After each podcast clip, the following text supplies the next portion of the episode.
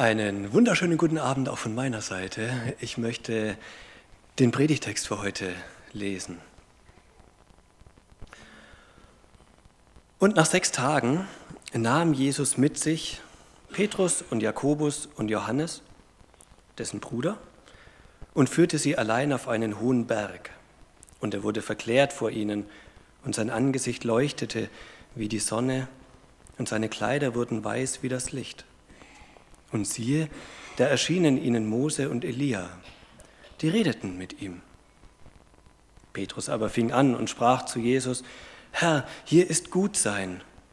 Willst du, so wollen wir hier drei Hütten bauen, dir eine, Mose eine und Elia eine.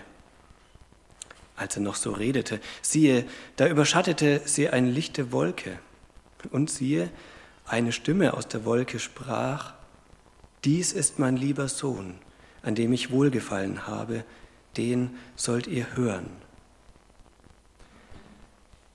Als das die Jünger hörten, fielen sie auf ihr Angesicht und erschraken sehr. Jesus aber trat zu ihnen, rührte sie an und sprach, Steht auf und fürchtet euch nicht. Als sie aber ihre Augen aufhoben, sahen sie niemand als Jesus allein. Und als sie vom Berg hinabgingen, gebot ihnen Jesus und sprach, Ihr sollt von dieser Erscheinung niemandem sagen, bis der Menschensohn von den Toten auferstanden ist.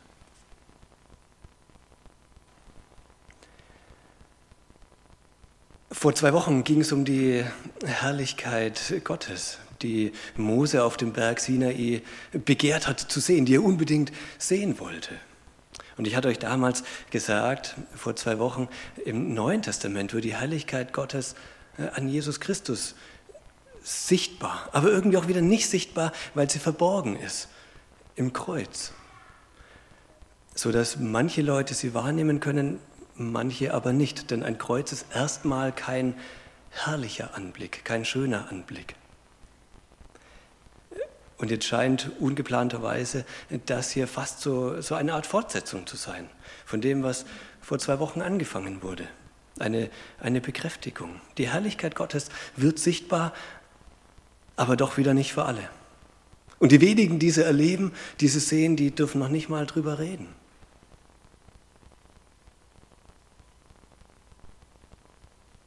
Jetzt ist diese Verklärung, wie die Geschichte bei Luther heißt, nicht die, die einfachste Jesus-Geschichte, sondern eher eine ähm, ein bisschen ja, kompliziertere. Ich versuche sie mal ein bisschen zu erhellen, wobei es nicht um die Geschichte geht, sondern eher um Jesus, um, um ihn, ihn ein bisschen zu erhellen.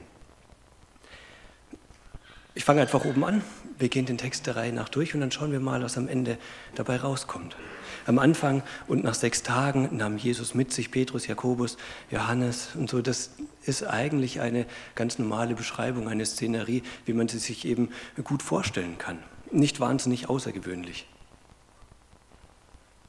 Und doch ist es fantastisch, was da oder wie es da beschrieben wird, wie, wie Gott das gut eingefädelt hat. Schon, schon der Anfang. Denn der hohe Berg, auf dem sie sich befinden, hohe Berge sind bei Jesus immer wieder, nicht ganz immer, aber immer wieder ein, ein schönes Zeichen, dass da irgendwas Besonderes passiert. Auf hohen Bergen, äh, und das erste Mal, dass Jesus auf einem hohen Berg ist und das berichtet wird, äh, ist die Versuchung, wo ihm alle Reiche der Welt zu Füßen gelegt werden. Äh, und er sagt, nee, ich, ich werde ihn nicht anbeten, den Teufel. Da steht er oben, schaut runter und sagt, nein, das, das werde ich nicht machen. Er widersteht der Versuchung. Das ist das eine. Das zweite, die Bergpredigt. Dann, wenn Jesus nicht das allererste Mal, aber ziemlich am Anfang auftritt und zu einigen Leuten redet, eine berühmt gewordene Predigt, die Berg im Namen hat, weil sie oben auf einem Berg war. Am Ende seines Lebens Golgatha. Nicht ganz ein großer Berg, eher ein, ein Hügel. Und Jesus zieht sich immer wieder zurück auf Berge, um, um zu beten. Berge sind bei Jesus was Besonderes. Jetzt könnte man sagen, okay, hier wahrscheinlich dann auch, aber das kommt ja erst später noch. Ähm, und dann nimmt er ein paar Leute mit, Petrus, Johannes und Jakobus. Und diese drei, die verbindet in gewisser Weise Tod und Leben miteinander. Warum Tod und Leben? Weil diese drei ab und zu mal auftreten die Jesus ab und zu mal zu besonderen Ereignissen mit hinnimmt. Die bekannteste Garten Gethsemane. Dort sollen sie eigentlich wach sein, dort sollen sie eigentlich beten und Jesus zur Seite stehen. Was machen sie? Ähm, sie sie schlafen, tun das nicht, was sie machen sollten, kurz vor dem, dem Tod von Jesus. Denn hier tauchen sie auf bei der Verklärung, bei der Verwandlung, der Veränderung. Und das dritte Mal, als sie bei einem Synagogenvorsteher zu Hause sind, weil seine Tochter im Sterben liegt bzw. gestorben ist und Jesus sie wieder auferweckt. Dort sind auch nur diese drei mit dabei. Heißt, bei, der, bei dem Highlight der, dieser Verklärung, bei dem absoluten Tiefpunkt äh, und bei der Auferweckung, da sind die drei mit dabei. Und dann tauchen ja nachher nochmal zwei auf, Mose und Elia. Mose, dessen Grab nie gefunden wird, wo man nicht weiß, wo er gestorben ist. Und Elia, der nicht gestorben ist, sondern der, auf, der abgeholt wurde und in den Himmel transportiert, gefahren. Diese Leute, die da sind auf diesem Berg, Jesus, ja, der stirbt. Und der lebt. Der steht wieder auf. Diese Leute, die da auf dem Berg versammelt sind, die die haben diesen Tod und das Leben in gewisser Weise miteinander gemeinsam. Das klingt jetzt nett, ist auch noch gar nicht das, das ganz Fantastische. Das richtig Fantastische, das passiert dann, wenn man sich vor Augen malt, was denn da alles parallel gebaut ist zu dem, was vor langer, langer Zeit passiert ist auf dem Sinai. Die Sinai-Erzählung hat ganz, ganz viele Parallelen zu diesem Text, wo man merkt, oha, das hat, das hat Gott aber schön hinbekommen, könnte man sagen. Nämlich Sinai-Erzählung, wo Mose die zehn Gebote von Gott bekommt. Mose steigt nicht alleine auf den Berg. Auf den Gipfel dann schon, aber unten das Volk, das bleibt unten, aber er nimmt ein paar Leute mit. Drei werden namentlich genannt. Der Aaron und seine beiden Söhne Nadab und Abihu.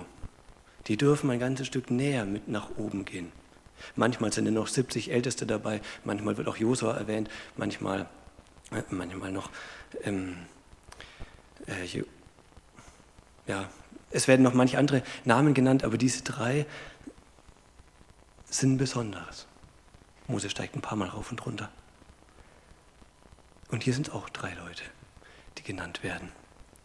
Sie gehen auf einen Berg, der Berg Sinai, ein großer berühmter Berg, wo jetzt hier die Verklärung stattfindet, man weiß es nicht so ganz genau. Ähm, es gibt verschiedene äh, Vermutungen, spielt auch keine große Rolle, sie sind auf einem Berg. Und dann sind sie nach sechs Tagen dort. Die drei Leute auf dem Berg, mit Mose dann zusammen vier, mussten auch sechs Tage warten. Und dann am siebten Tag hat Gott mit Mose geredet.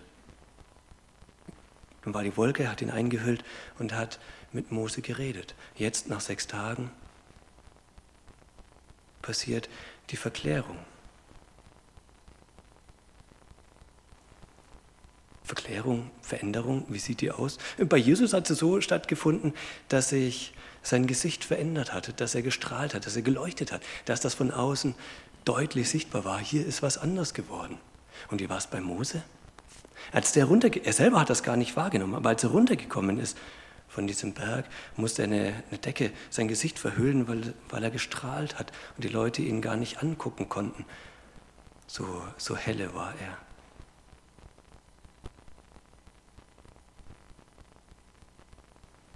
Man merkt, irgendwie, irgendwie ist das gleich gebaut. Warum? Vielleicht, wahrscheinlich deswegen. Es heißt mal im fünften Mose, einen Propheten wie mich wird dir der Herr, dein Gott, erwecken aus dir und deinen Brüdern. Vielleicht oder wahrscheinlich wird hier Jesus in dieser Geschichte, in dieser Verklärung vorgestellt als genau dieser Prophet, auf den die Israeliten gewartet hatten. Sie wussten, da kommt einer, der ist verheißen, da wurde angekündigt, da wird mal noch ein Prophet kommen. Und jetzt schaut euch das an, da ist er, der, auf den sie warten. Gott hat die Erlösungsgeschichte vom Alten Testament gestaltet und fängt sie an, im Neuen Testament wieder zu gestalten und baut sie auf aus dem, was im Alten sichtbar wurde. Wunderschön, wie das aufgebaut und eingefädelt ist. Und dann, es leuchtet aber nicht nur sein Angesicht, sondern auch die, auch die Kleider werden weiß. Alttestamentlich gesehen und auch neutestamentlich. Weiße Kleider stehen nicht nur für das Reine, das Vollkommene, sondern äh, zum Beispiel Psalm 104 heißt es, dass dein, dein Kleid oder das Licht ist dein Kleid heißt es wörtlich. Und da wird Gott beschrieben im Psalm 104, die ersten paar Verse. Und wie wird er beschrieben? Schaut euch die Kleider an von Gott. Die sind, die sind Licht. Hell, strahlend. Und da gibt es noch mehr von diesen parallelen Offenbarungen hinten raus. Wie wird denn Jesus beschrieben? Als einer, nicht nur dessen Gesicht leuchtet, sondern der, dessen Kleider leuchten, die strahlend sind, die weiß sind. Und Jesus wird nicht nur als Prophet vorgestellt, als der, der damals angekündigt wurde, sondern, sondern als Gott. Als Gott selber, als der, der lebt von Ewigkeit zu Ewigkeit. Und in gewisser Weise kann man oder muss man sagen, die Auferstehung, die später mit Jesus passieren wird, die wird hier schon für eine kurze Dauer zumindest vorweggenommen. Und so ganz nebenbei, diese weißen Kleider, die, die sind nicht nur für, für Jesus da, sondern ein paar wenige Kapitel vorher, Matthäus 13, heißt es mal, dass, dass die Frommen, die Leute, die an Jesus glauben, dass die in der Ewigkeit auch gekleidet sein werden. Und wie? Strahlend weiß. Offenbarung. Wie werden die, die Leute dort gekleidet sein? in strahlend weißen Kleidern. Das, was hier mit Jesus passiert, ist eine Vorwegnahme vor dem, was dann in der Ewigkeit tatsächlich wird. Für uns, es dauert noch. Für Jesus war es damals schon. Und dann tauchen ja noch, noch zwei Leute auf, Mose und Elia. Die erscheinen ihnen. Mose, der, der fürs Gesetz steht, Elia, der fürs Prophet steht, die beiden, eigentlich muss man sagen, die, die prägendsten Gestalten des ganzen Alten Testamentes. In ihnen, ja nicht ganz zusammengefasst, aber das sind so die Musterschüler schlechthin. Die beiden stehen jetzt auf einmal da. Woran die Jünger sie erkannt haben, keine Ahnung. So viele Selfies gab es damals ja noch nicht. Ähm, das, Mose war schon viele, viele, viele Jahre tot, Elia auch. Aber es war klar, wer das ist, wer da vor ihnen steht. Und die können sogar miteinander reden. Es gibt ein Gespräch. Das ist nicht nur eine, eine Vision in ihren Köpfen, die dann irgendwie gleichzeitig stattfindet, nee, sondern die, die können sich richtig unterhalten. Über was reden sie, sagt Matthäus hier nicht, im Lukasevangelium heißt es mal, sie reden über den Tod von Jesus, der ihm bevorsteht in Jerusalem. Heißt, das, was hier passiert, das Gespräch ist letztlich für Jesus eine, eine Stärkung auf seinem Weg dahin, wo er hingehen muss, das wird von den beiden alttestamentlichen Zeugen bestätigt. Ja, das steht dir bevor.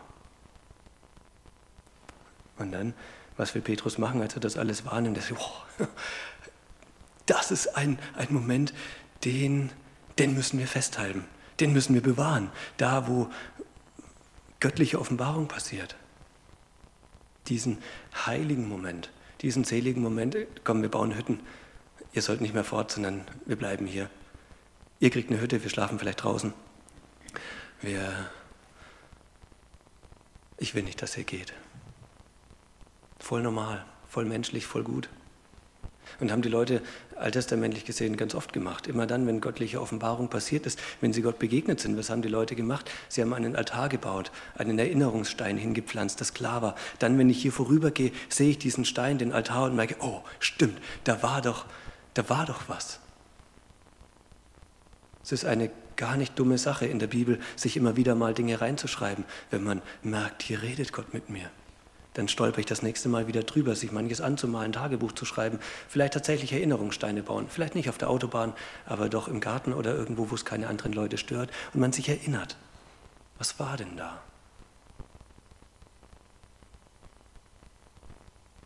Petrus, voll begeistert von seinem Vorschlag. Allerdings, ähm, während er noch so redet, kommt eine Wolke, hüllt sie alle miteinander ein. Gruselig, glaub nicht. Denn Wolke, wenn die auftaucht in so einem Moment, ist eigentlich äh, immer ein, ein Zeichen der, der Gegenwart Gottes. Die Wolke schützt, sie verhüllt, sie erscheint am Sinai bedeckt. Die Stiftshütte ist ein, ein Gefährt von Gott. Eine Wolke wird ganz oft begleitet von Gottes Offenbarungen. Und hier auch, denn was passiert in der Wolke? Es kommt eine Stimme. Und es kommt einem bekannt vor, wenn man das so liest, denn die Stimme, die da spricht, hat man so schon mal gehört, auch mit genau diesem Wortlaut. Bei der Taufe, da kam das schon mal vor. Mein Sohn. Der, der da steht, dieser Jesus, das ist, das ist nicht mein Sohn, das ist Gottes Sohn. Er ist der von mir autorisierte, er ist der Gesandte, der Messias. Und er ist nicht nur ein Sohn, sondern er ist mein Sohn und auch noch mein geliebter Sohn, der, den ich lieb habe. Der, den ich opfern werde.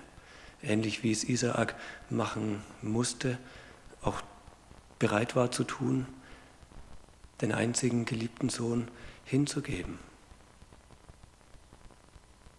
Und er ist der Sohn, an dem ich Freude habe, an dem ich Wohlgefallen habe. Eine Anspielung an den Gottesknecht aus, aus Jesaja. Da, da gibt es manche Texte im Jesaja-Buch, die einen Gottesknecht beschreiben. Und er wird dort mit vielen verschiedenen Dingen charakterisiert. Unter anderem eben ist er der, an dem Gott Wohlgefallen hat an dem er Freude hat. Er ist der, der auserwählt ist. Er ist der, der den Geist Gottes hat. Und er ist auch der, der hingehen muss und sein Leben geben, der sterben muss für andere Leute, für die Leute sogar, die, die ihn nicht mögen, die ihn verachten.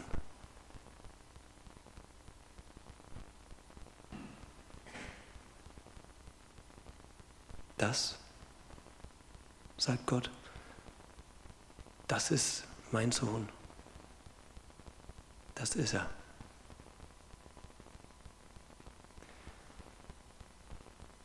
Der Text fing an mit nach sechs Tagen. Was war denn davor, diese sechs Tage vorher? Jesus hat die Leute gefragt, was glaubt ihr denn? Was sagen denn die Leute? Wer, wer bin ich denn eigentlich? Und dann haut Petrus das Bekenntnis raus. Du bist der Christus. Du bist es. Christus, des lebendigen Gottes Sohn. Da hat es ein Mensch gesagt. Jetzt bestätigt das die göttliche Stimme, Gott selber. Und dann kurz drauf auf dieses Petrus-Bekenntnis, du bist Gottes Sohn. Was sagt Jesus dann? Wahrscheinlich noch am gleichen Tag. Ich werde hingehen nach Jerusalem und dort werde ich manches leiden müssen. Dort werde ich sogar sterben und ich werde auch wieder auferstehen. Und wie reagiert Petrus? Nein, auf keinen Fall. Das ist nicht der Weg. Und jetzt sagt Gott, doch, du liegst falsch, Petrus, aber mein Sohn Jesus, der liegt richtig. Er muss hingehen, er ist der, der Gottesknecht, er ist der, an dem ich wohlgefallen habe, er ist der, der sich opfern muss für die anderen Leute. Das, was hier passiert ist, eine Bestätigung für Jesus. Sein Weg ist der richtige. Vorher haben es Menschen gesagt, manches Richtige und manches nicht so Richtige. Jetzt sagt Gott selber, du gehst auf den Weg nach Jerusalem, das ist dein Weg. Und dann gibt er den Leuten noch was mit auf den Weg, diesen dreien. Den sollt ihr hören. Ich habe vorhin schon gesagt, vielleicht ist das eine Ankündigung, wahrscheinlich ist das die Bestätigung dafür, dass Jesus der Prophet ist. Noch ein kleiner Hinweis, dass das tatsächlich so sein könnte. Hier sagt die Stimme, den sollt ihr hören. Das ist bei der Taufe kommt das nicht. Und wie hört der Vers aus 5. Mose auf? Einen Propheten wie mich wird dir der Herr erwecken, dem sollt ihr gehorchen.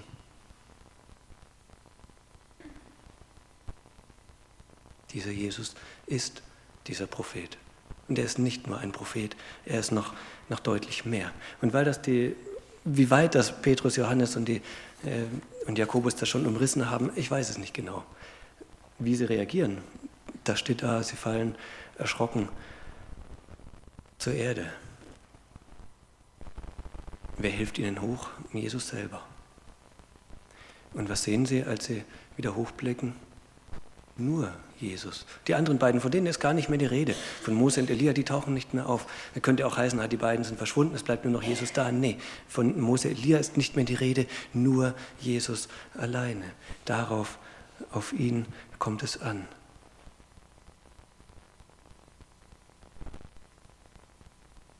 Und dann geht es den Berg nach unten, runter. Und von da ab, bis dahin ging es praktisch mit Jesus steil bergauf, könnte man sagen. Von kleinem Baby bis hoch, Herrlichkeit, Verklärung, Veränderung. Und jetzt dann bergunter, ein äußerlich, menschlich gesehen, ein Abstieg bis zum, zum Tod hin. Und die Jünger dürfen nicht drüber reden,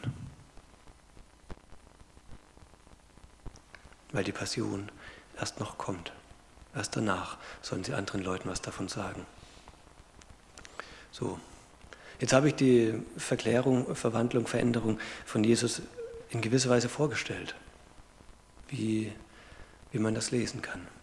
Und vielleicht, vielleicht ist das so wie bei einer wie bei einer Vorstellung vom Theater oder Zirkus oder Oper oder wie auch immer. Da gibt es einen, einen ersten Teil. Der ist meistens grandios und man weiß, es kommt noch ein zweiter Teil. Und dazwischen gibt es eine Pause. In dem ersten Teil, da wird manches aufgeführt, da wird manches gezeigt, da werden die Charakter vorgestellt, es gibt manche Handlungen, die dabei sind. Hier waren die Jünger live dabei, wir sind in gewisser Weise dabei, wenn wir die Geschichte in der Bibel nachlesen und bekommen ein klein wenig einen Vorgeschmack auf das, was noch kommt. Das ist noch nicht alles, sondern es wird noch weitergehen. Es gibt einen, einen kleinen Handlungshöhepunkt, aber das Eigentliche, das kommt erst noch dann im, im zweiten Akt. Und dann in der Pause, vielleicht befinden wir uns im Bild oder wahrscheinlich befinden wir uns im Bild gesprochen genau darin. Was macht man denn in einer Pause von einer Vorstellung. Programmheft studieren, Imbiss nehmen, irgendwas essen, drüber reden, sich freuen auf das, auf das, was da noch kommt. Was machen Christen gerade? Bibel studieren, sich stärken bei Brot und Wein,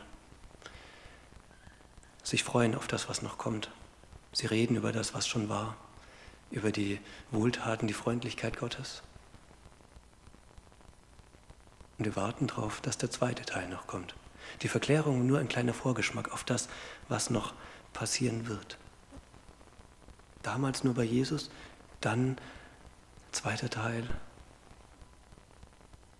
mit allen, die an Jesus glauben.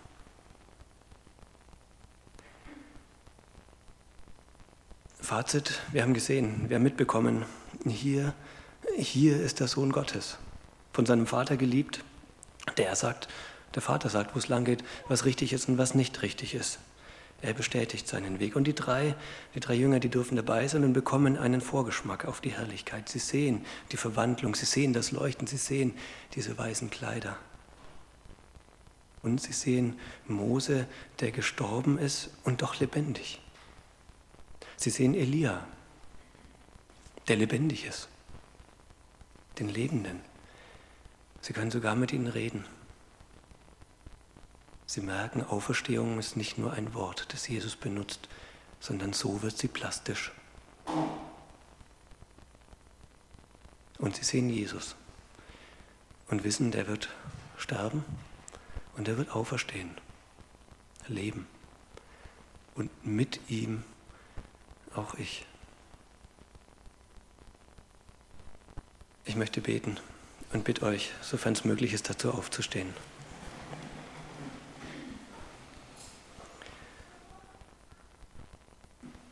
Jesus Christus, du bist ein großer und herrlicher Gott. Deine Jünger waren damals live dabei, manche zumindest. Wir sind es nicht live.